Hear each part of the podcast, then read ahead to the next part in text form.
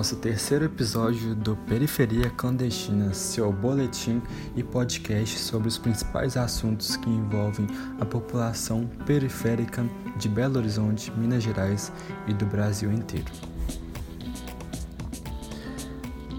Brasil de volta no mapa da fome, perspectiva do aumento do número de milionários no país e esquecimento da população periférica.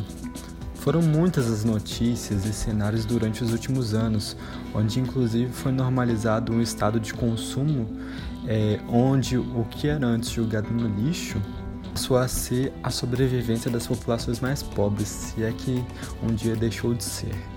Situação que se assimila muito com a ideia do documentário Ilha das Flores, onde pessoas pobres competem com porcos para se alimentar de restos que são julgados no lixo e não são aproveitados em supermercados, por comerciantes e por demais pessoas. Hoje, no terceiro episódio do Periferia Clandestina, trazemos um pouco do cenário atual e uma pequena retomada ao que se transformou o nosso país, que já foi referência mundial em combate à fome e hoje vê um cenário totalmente diferente e impactado por políticas públicas contraditórias e que tinham um único objetivo: o enriquecimento das classes mais favorecidas do país.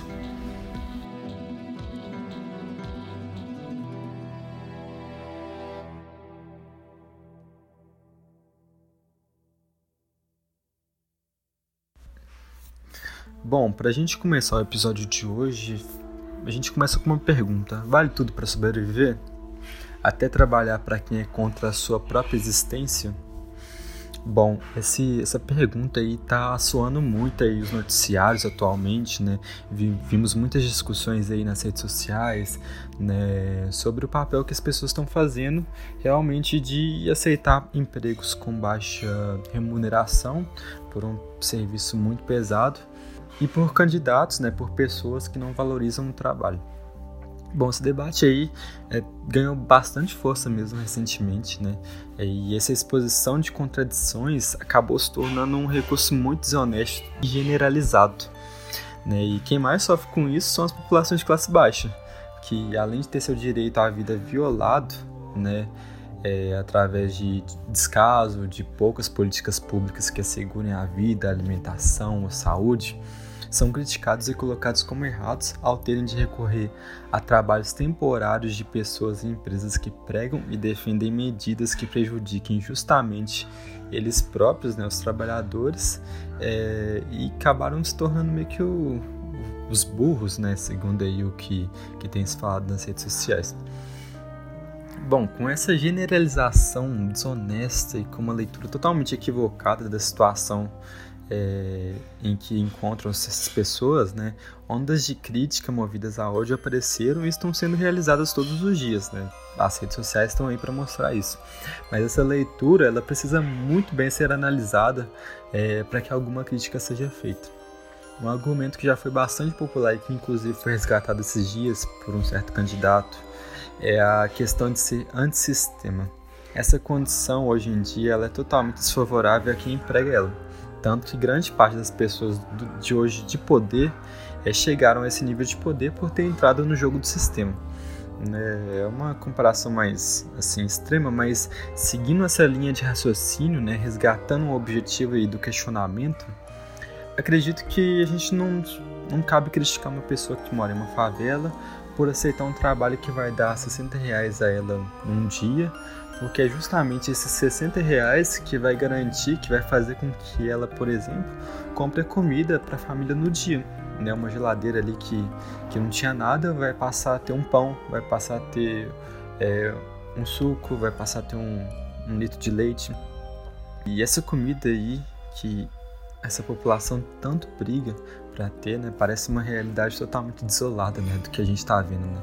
Mas é verdade que esse mundo que a gente está vivendo de bolhas, ele faz a gente não enxergar direito o contexto na qual a gente está. E esse contexto na qual a gente está, né, principalmente nos grandes centros, ele é muito comum nas periferias, né, nas favelas, nas comunidades. E essas comunidades elas carecem muito de serviços básicos, tanto de saneamento, de água, de luz, de acesso à economia, é, e foi o que apontou, inclusive, o segundo Vigizam, né, que seria o, o Inquérito Nacional sobre Insegurança Alimentar no contexto da pandemia de Covid no Brasil. Esse relatório aí, ele mostrou que mais da metade dos mineiros convive com algum nível de insegurança alimentar. E desses, desses mineiros ainda, né, dessas metade desses mineiros, cerca de 2 milhões deles realmente passam fome, né, ou seja, é, é realidade escancarada na nossa cara, né, o que a gente vê aí por fora, né, não foi difícil de ver aí durante a pandemia, né, de pessoas indo realmente catar lixo, catar ossos, né, em caminhão de lixo, né, buscando migalhas do que estavam. E isso aí acabou escancarando um dos problemas principais aí do Brasil, né, que é o Brasil realmente voltando ao mapa da fome. Bom, e, e, é uma situação muito triste, né? E infelizmente muita gente não consegue enxergar essa realidade, né? É preciso que a gente consiga furar as bolhas e inclusive cobrar das pessoas responsáveis pelas políticas públicas é, condições de vida mais humanas, principalmente para a população periférica, para que casos como esse, né, de pessoas catando osso nos lixos, é, de pessoas catando tomates podres nos lixos, né, como a gente vê no documentário Dia das Flores, e como casos também como esse aqui, ó, que, que a gente vai citar agora, que de candidatos colocando banners nas paredes das favelas, né, para fazer campanha, candidatos que nunca fizeram quase nada pela periferia, pelas populações pobres e que vê nesse público, né, vê nessa na oportunidade de explorar o pobre é, algo para se fortalecer em cima e que o pobre, como a gente comentou e discutiu aqui, acaba aceitando por uma necessidade. Né? A culpa não é do pobre, sim é dessas pessoas, né, de, de pouca, poucos métodos de regulamentação e de falta de incentivo e oportunidades para que o povo pobre realmente consiga viver e não só sobreviver.